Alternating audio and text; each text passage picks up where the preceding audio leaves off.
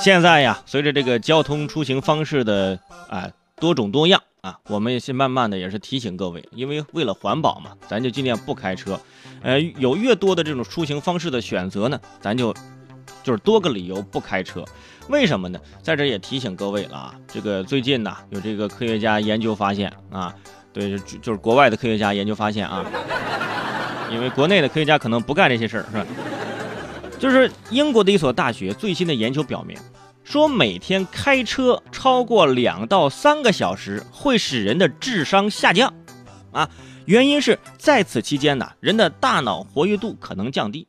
啊，研究通过对五十呃，就是五十万年龄的这个在呃七三十七到呃七十三岁之间的这个英国人呐，呃超过五年的分析得出的结论。你看人家这数字啊，超过五十万位五十万年龄在三十七到七十三岁的英国人，超过五年的分析得出这个结论啊，就是开车两到三个小时，智商下降，是吧？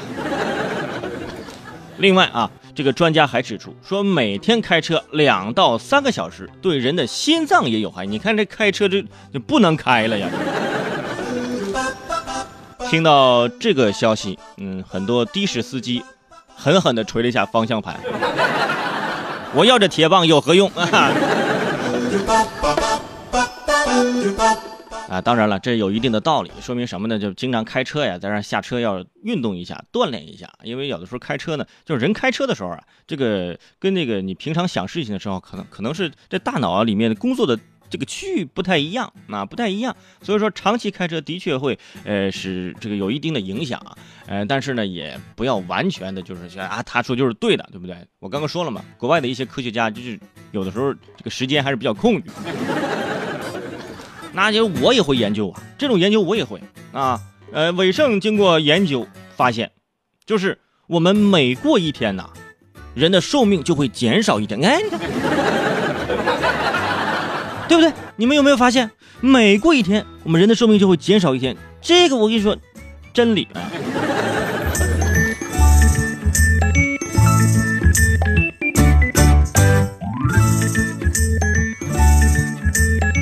智商这个东西啊，就是你经常用啊，经常用脑啊，就喝不是那个，不是那几个核桃啊，就是经常用脑，你的智商呢，自然就会怎么说呢？就是我觉得会有进步。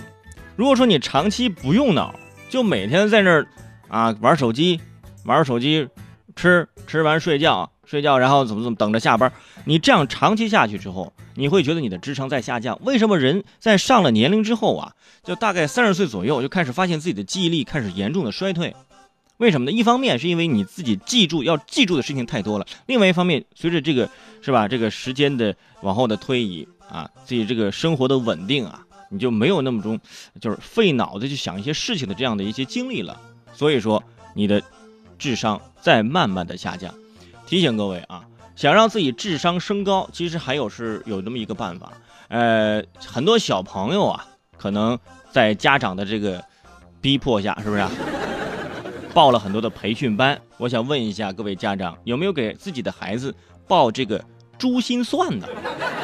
哎，这个比较厉害啊，在朋友圈刷到说最近呢。这个心算小博士国际争霸赛总决赛在北京举行。您听这名字啊，心算小博士国际争霸赛啊，总决赛在北京举行，全场一千多名小神算呐，三位数二十四连加，能秒出答案啊。比如说八加九，九加二十，再加三千五加六千八等于多少？哒哒哒哒啊！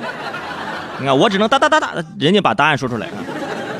速度完全超过了计算器，年龄最小的四岁，最大的不过十二岁，哇！现场你看人山人海，一说出这个数字，所有的小朋友那手指头开始哇，开始就是开始动啊，就是最后把答案给你告诉你，特别的神奇。